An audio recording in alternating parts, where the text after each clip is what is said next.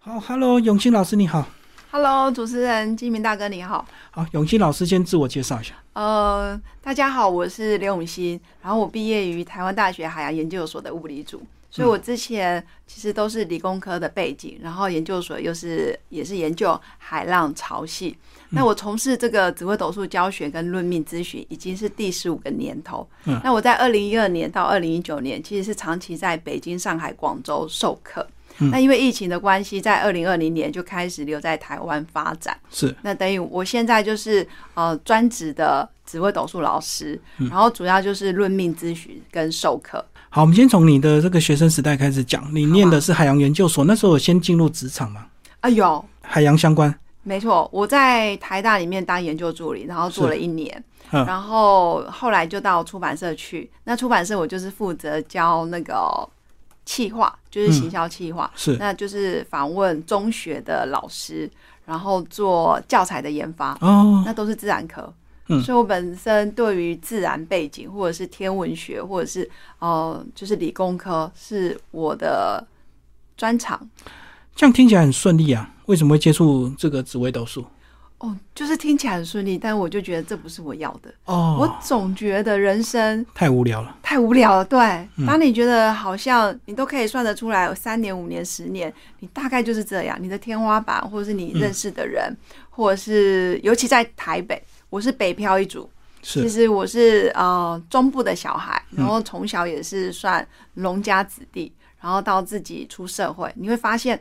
你要在台北，然后靠自己的能力，真的成家立业很不容易。嗯，那加上我那时候念研究所，我长期两年的时间为了省钱，我就住在地下室住了两年，是，所以我非常清楚你要从。寄生上流的那个地下室翻转到一楼，其实对一般人其实需要很大很大的努力。可是不是就是时间熬嘛？然后等薪水慢慢涨，然后你就可以从地下室慢慢往上搬。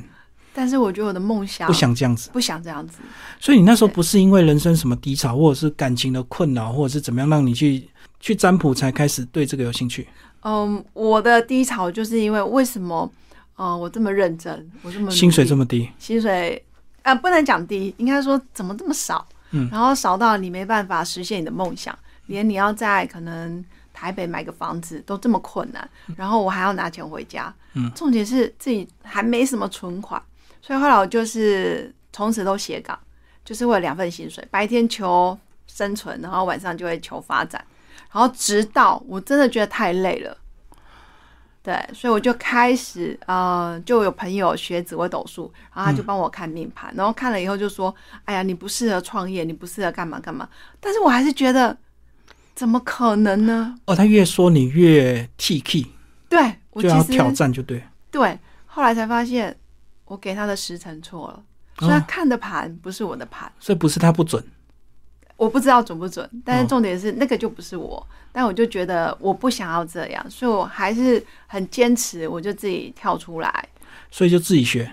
找老师吗。找老师学。哦，对，找老师学，然后学到某个程度，我觉得因缘巧合是我在二零一二年就跟着老师，然后也跟着就是我的我的就是启蒙老师，然后到北京去发展。那也因为到了北京之后，我更加确定我很喜欢在台上分享紫微斗数的知识。可是，一开始找老师是需要一点投资哎、是啊，你那时候不是很困苦， 真的，还有这样破釜沉舟的那种决心。我觉得投资在自己身上的钱或者是学费，嗯，我觉得我愿意。是但我日常生活其实基本上很简朴，就可能一双鞋、一个包包，对我来讲，我觉得物质生活我不是很在意。嗯，可是对于学习啊、投资、成长这种课程，我就很愿意，包括现在。可是也要跟对老师吧，对，才不会所以我觉得砸了钱又学不到东西。所以我觉得人品很重要。嗯，对，但我觉得我的个性有一个很好的特质，就是我相信每个来到我生命中的，很多时候都是贵人。就好的磁场是吧会对吸引过来，对，所以你都没有遭到坏人呐、啊没有被骗财。很少嗯，很少。然后我会先就是上课嘛，那上课的过程你会观察人品。那我觉得人品不是用说的，而是用感受。他教你的东西，还有他自己本身的样子。那当然，我觉得这几年下来，我更相信你相信什么，你就会看见什么。嗯，你就的会招了什么？ 对对，如果你觉得每个人都是来骗你的，那我跟你说，我一天到晚都会遇到骗子。但我觉得每个人都是，哎、很棒哎、很有趣哎、好好玩哦、哎、怎么会？比如说，就像认识很多贵人，然后人家给你个资讯，我就愿意去尝试。嗯，对。那基本判断有嘛？那但但是你用 open mind，就是嗯真诚开放的心，我觉得不会糟。你说你那时候二零一二年就跟着老师去大陆发展，你那时候还单身吗？还是已经有他啊那时候小孩单身，哦，单身，所以就义无反顾去了。对，当然要去啊。嗯，有机会就是想要去看看啊。他有带很多学生去嘛？呃，那时候还没有，但嗯是那时候真的就是有点算是单枪匹马，然后就去了。可你家人一定劝你不要去，因为你是不会女生危险。不会，我 我觉得 不会，哦，我觉得我反而没有这种困扰。嗯，反而我觉得很多时候是我自己做主。哦，对，而且你去北京，对，冬天很冷呢、啊，是啊，但我觉得反而那它不是他们问题里面啊都有暖气，哦，反而在在北京冬天很热，因为里面都是暖气。走到哪都是自然的标准配备。对嗯对，反而你很少到户外去。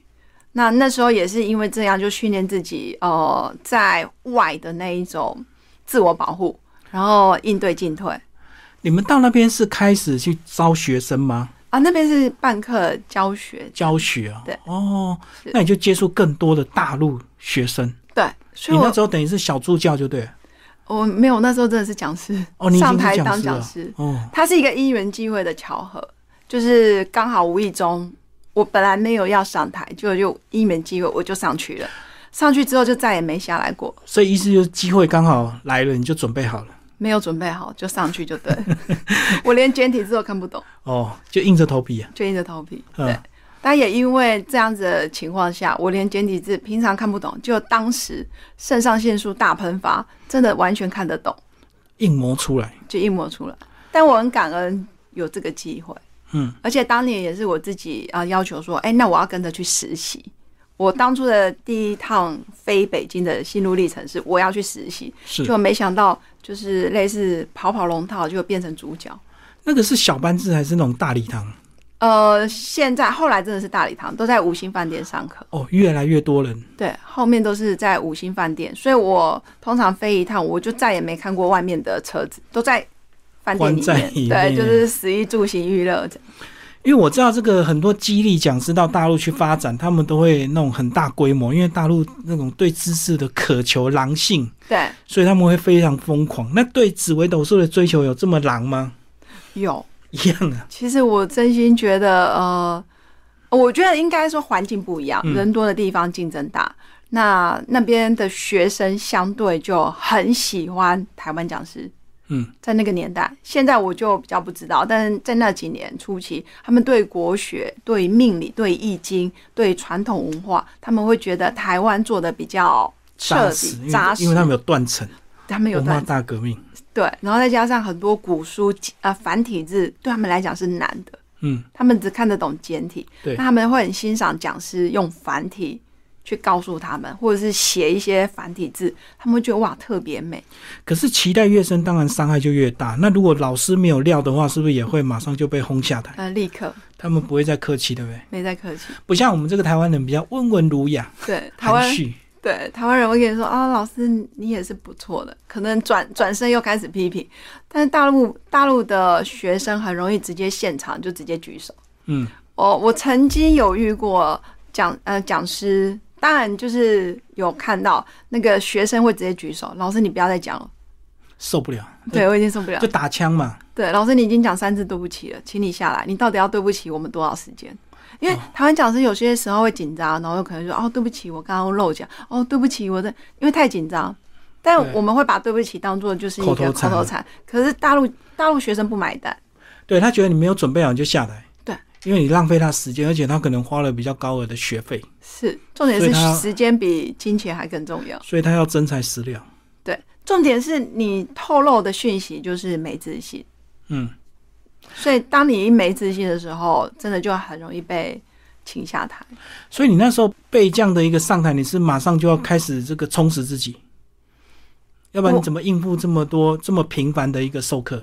哎，我真心觉得，因为那时候我在台湾已经大概有准备好了好几年的授课经验，哦，而且我曾经最高我一个礼拜大概开了十几堂课，嗯所以那个知识或者是一些内容，我几乎是倒背如流。嗯，而且那时候体力也好，然后精神状况还有哦记忆力，还没有生小孩之前记忆力特别好，嗯，所以对我来讲授课不是问题。还有我喜欢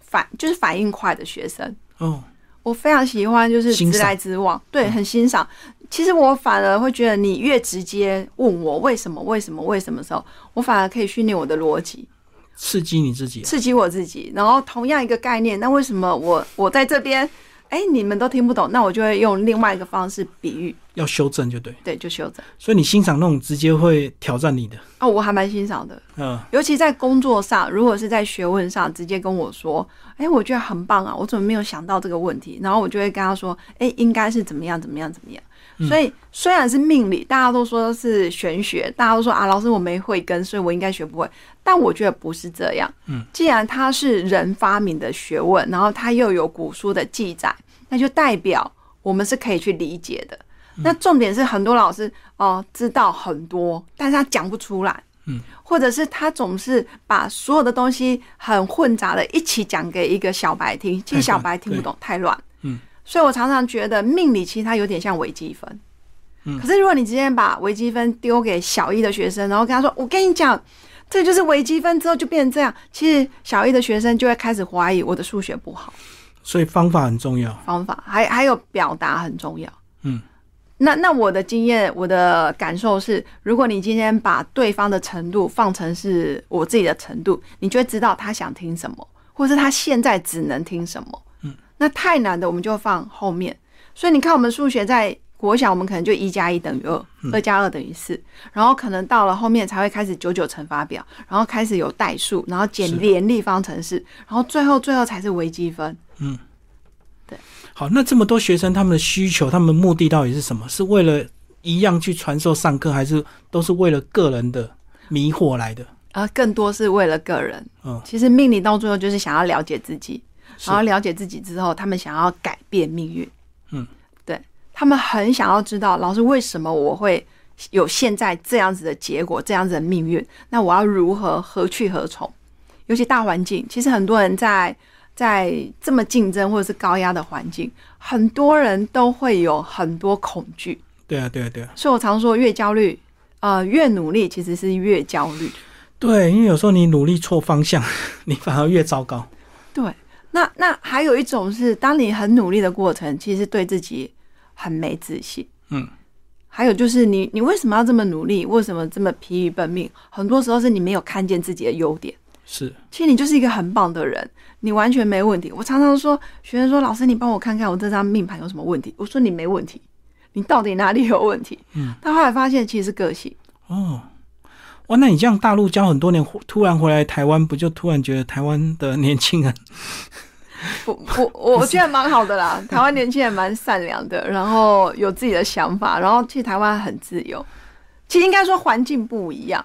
对啊 那我会真心觉得，嗯，对，台湾真的比较幸福，也比较相对安逸对啊，可是相对他企图心就没那么强啊。啊，真的，嗯，真的是有因为从上课的态度就看得出来两边的文化差异嘛，差很多他们会打破砂锅问到底啊。哦，铁定，而且他们是直接拉着你不让你出门，甚至就是为什么为什么为什么为什么，他们有十万个为什么。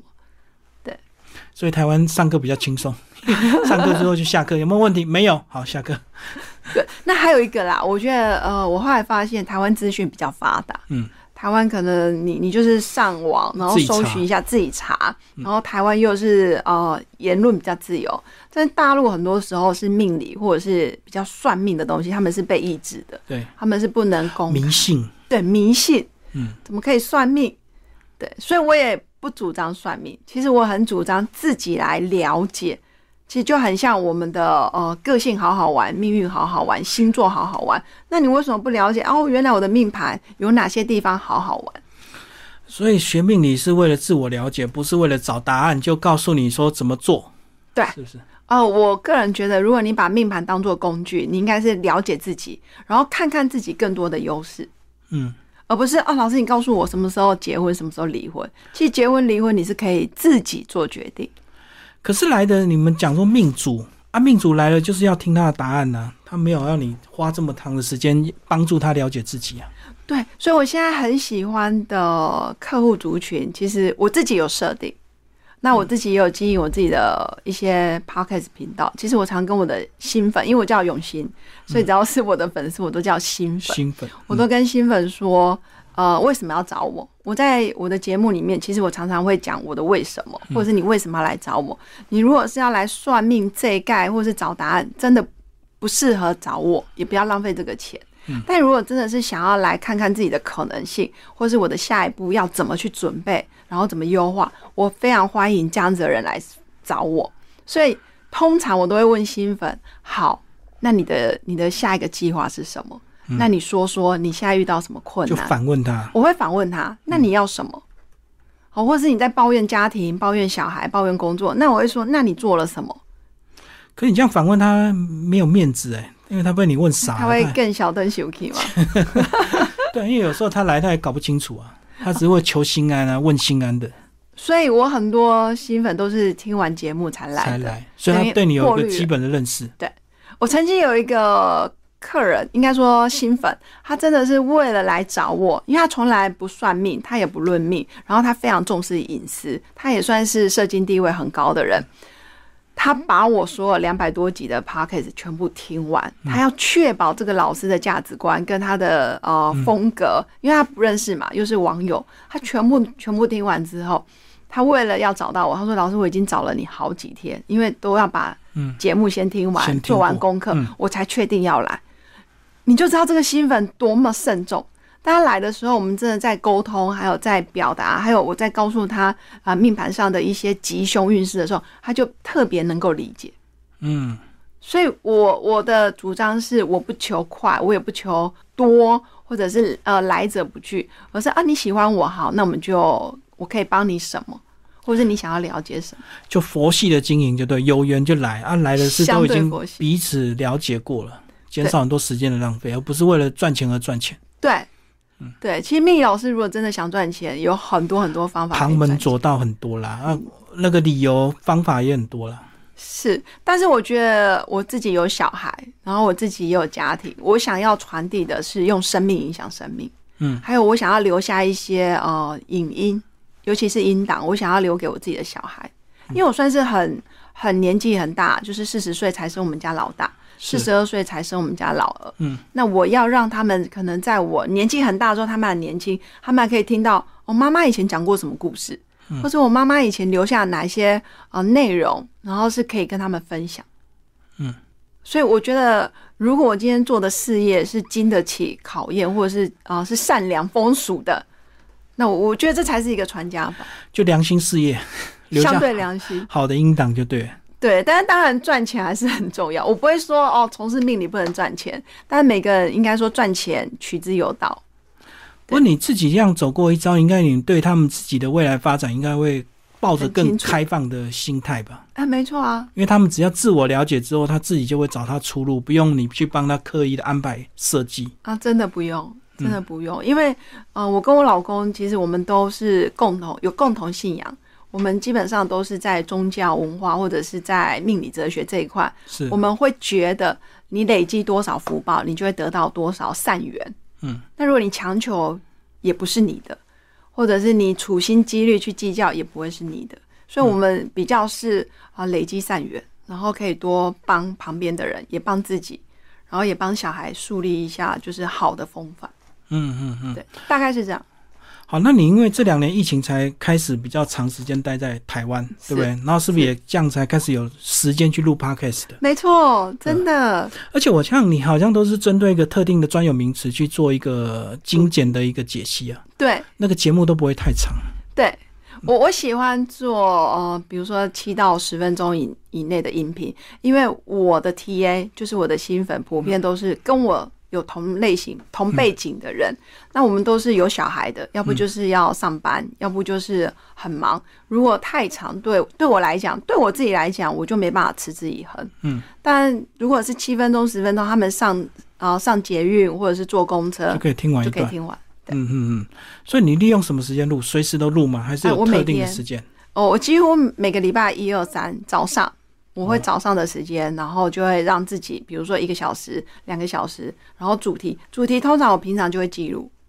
那我我也会做一些试调，嗯，哎，你们想听哪大一类家的喜欢什么？对，你们想听哪一类的主题？那新粉也会私讯我，老师你最近可不可以讲讲什么？老师你最近可不可以讲讲什么？哎、我会收集。嗯，对，所以你算是比较扎实的这个经营，不然我觉得很多命理师他要冲流量，他直接去剖析一些新闻事件，哦，蹭流或量。是讲一些名人，哇，马上就有很多人会追随来来听这样子。对我我没有，因为我觉得如果今天我的理念，我的理念是，如果今天我一直追着负面新闻，或者是蹭流量，或者是谁谁谁发生什么事，对，呃，我觉得这样子来的 TA 也不会是很忠实的 TA。嗯，我要的是，哎、他愿意，哎、听到我的小清新，或者是听到我的起心动念，然后听到我的为什么。那这样我们长期下去，我们才不会追逐在那个浪头上。对可是我们永远只是一个蹭流量，这不是我的本性。对啊，因为要蹭流量最快就是谁新闻事什么件，八卦、绯闻、离婚就啊，你看他这个命盘，所以他这个命盘他本来就注定会离婚，然然后就讲的跟头头是道。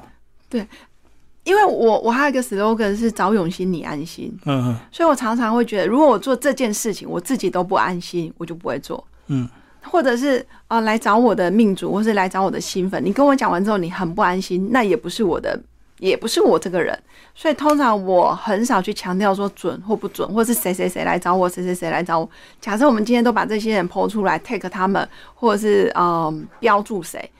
我觉得这真的不是安心的一个做法。对你刚刚讲到一个重点，就是有些这个命理师常常跑电视通告，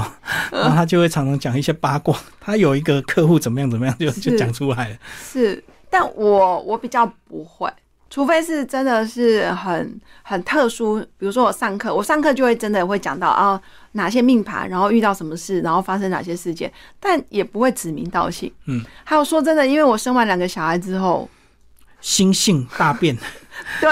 还有就记变得忆力，记忆力没那么衰好，退，嗯对，所以可能上一秒钟谁谁谁名人跟我讲什么，其实下一秒钟早就忘了。嗯，对。所以你这样子，如果说我们疫情整个解封之后，你还可能回大陆去发展吗？啊，如果有机会，我不排还斥是，会再回去？我不排斥，但因为现在线上课程很方便。哦，所以也有在计划未来就是透过线啊、大陆的一些平台，嗯然后做一些交流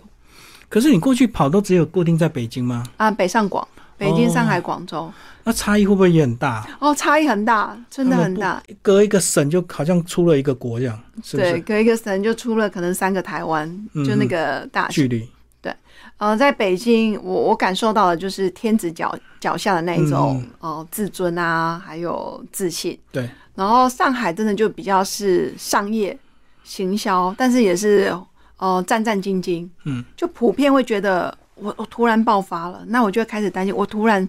什么时候会突然失去？嗯，他们会有那种得失心对。那南部广州就真的比较像是台湾比较接近。啊，比较接近，然后带有点慵懒，带有点热带地地区的那一种呃随遇而安。嗯，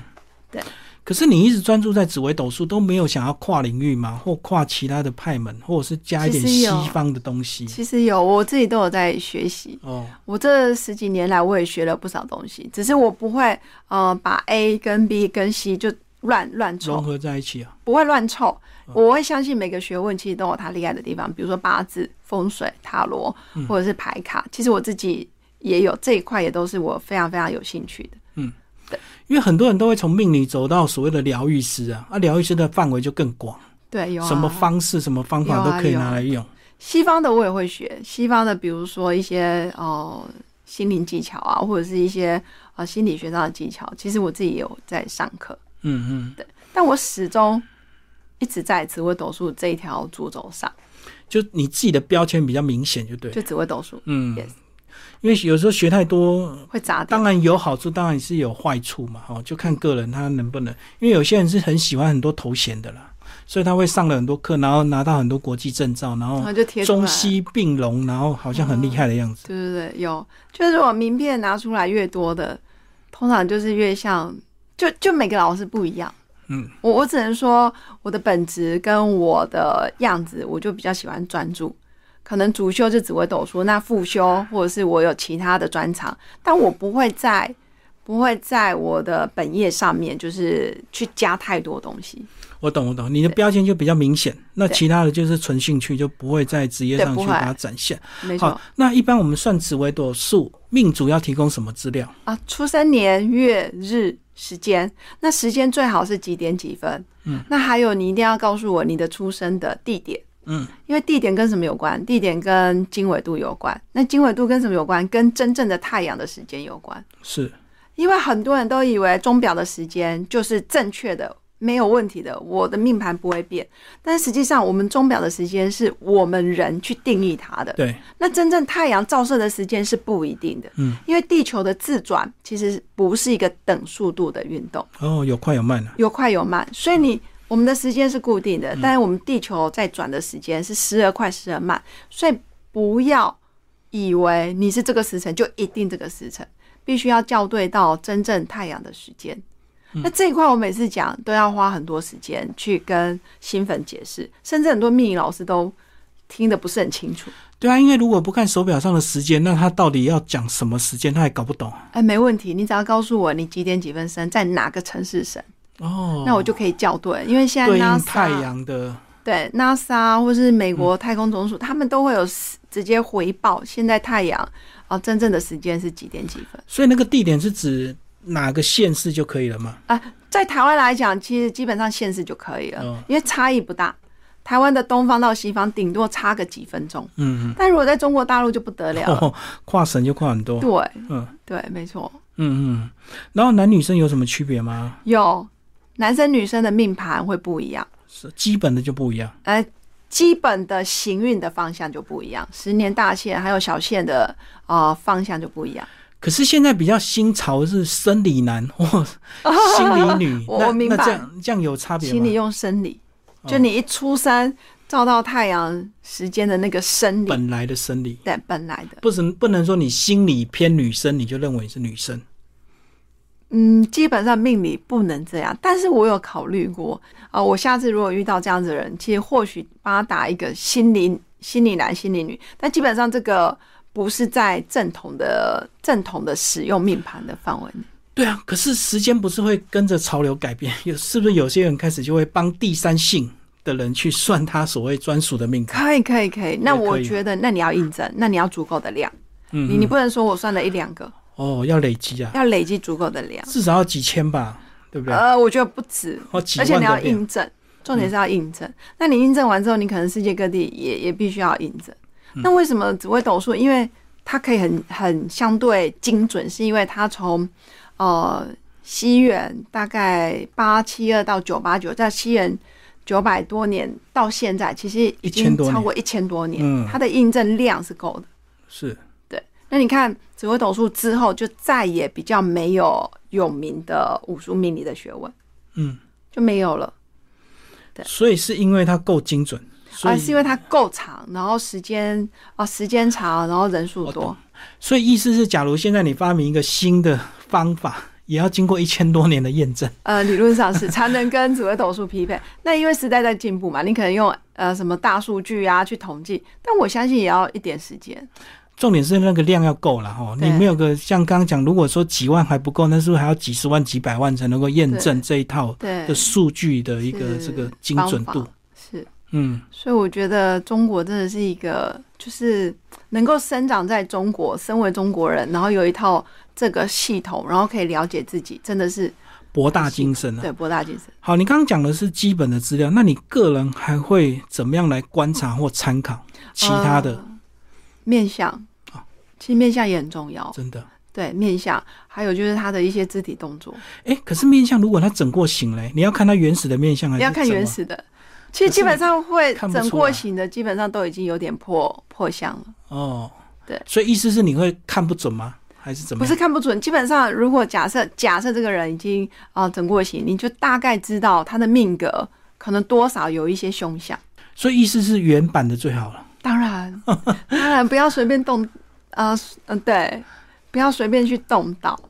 那如果是不得已嘞，如果是这个哦不后得天整意形外那嘞没办法那后比如天说意外破怎么损办？那那当然要啊，就是以你生理就是安全为主嘛。可是如果今天你是没事就在那边动啊、隆鼻啊、垫鼻子啊，然后削颧骨啊，基本上这个都会影响你的命运。哦，不会越消越好吗？就是当然不命会格不会因为整容而更好，嗯，不会，真的、哦。不会。嗯，起心动念很重要。当一个人，我我的我的体验是，当一个人对自己非常的呃平静，然后你非常知道你自己要去哪里，或者是你为什么在这里的时候，你就不会没事在那边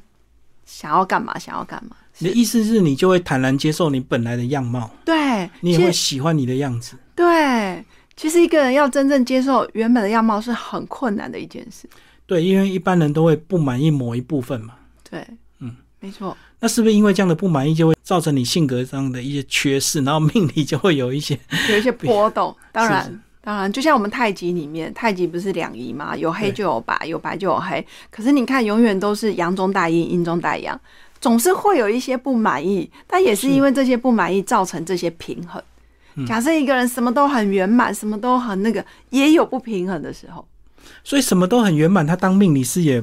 没有那个同理心啊，因为人生太顺遂了，对不对？我可能会说，如果什么都很圆满，可能也不太会走入命理这个行业。哦，对，很多人都是因为自己本来有些什么状况，才去对了解，才认识。对，或者是走到人生的谷底，或者是呃他遇到很大的挫折，或者是哦、呃他有重大的疾病、重大对对的没残错缺对，或者是突然被背叛，嗯，好，或者是突然被抛弃。对对，你看很多宗教大师也都是因为这样，经历了一段很刻骨铭心的情伤，所以是他可以激励成千上万的信徒。嗯，对。所以你还幸运一点点，你纯粹是因为对生活的不满意才进这一行。啊、也不是，应该说对自己的不满意。哦其实我也曾经走过呃，不断的就是批判挫折自己、挫折，然后也会不断的怨天尤人，为什么是我？为什么我要这么辛苦？为什么我这么努力，然后拿不到什么什么什么？嗯也是会有曾经在那个低过谷程，对过程，可那个大部分都是年轻的那个阶段嘛，那年轻本来就你工作的要死，本来就不一定会有丰厚的报酬，因为你本来就要熬 嘛。是嗯是，但可能那时候因为觉得自己想要给家人或者是给自己更好的，就觉得要更好，嗯但就觉得这样速度又太慢，所以哦就对想要了解。但想要了解的过程又觉得，哎、好像盘不是我的，所以我就想要自己学。嗯所以我很多时候是我自己来好了，或者是我自己来学好了，我自己来了解，因为自己了解你就不用从别人的嘴里去知道我自己的一切，你嗯，可以自己成为命运的掌舵者。好，那当你这个已经到了现在这个境界，你还需要境界所谓的自修吗？或当者是然自要啊学？有，我现在还在上课，真的啊、我现在还是跟着呃很厉害的前辈在上课，然后在进修，不断的进修精进。嗯呃，我会说紫微斗数永远学不完，是哦，太多东西可以可以去验证。嗯，对，尤其你看古时候的学问，然后印证到现在的时空背景。我们现在有三 C，有电脑，有手机，有对灯光，有 LED。那古时候的命盘，你要去把它对应出来，其实它也是一个很浩大的工程。嗯，对，甚至哎，古时候就是工作属性可能就是哦，在皇宫里面，然后就那些嘛。可是你看，现在每一个行业几乎都可以分得很细，对以前没有的行业现在都可以。对，那你如何去从命盘里面用现代的语语言去解释？嗯我觉得这这是一个很有趣的学问。哦，所以不是学到一个境界就结束了，没有，千就可万以开始一直职业。哦、基本上要不断的精进，不断的自我自我去探索，尤其是心性，哦，尤其是心性。而且是不是会有一样的命盘？你今天看跟明天看，因为你自己成长或经历的事情不同，你解析的角度又有点不一样。没对不错，是的。就像我结婚前，呃，我我单身的时候看命盘，跟我现在是两个妈妈看的命盘就不一样，对，嗯，说的话就不一样。对，以前可能会呃告诉人家啊，可能我那时候的潜意识就觉得结婚不一定要结婚啊，但当你自己走过那一段呃心路历程，就觉得嗯有个伴也不错。就是我的想法会更多的是呃站在陪伴或是理解或是妈妈的角度，嗯嗯，嗯，对，就就是其实每个命理老师他在传递命盘知识给你的时候，他也会有他自己的想法所以哦。要找那个挫折越多的老师。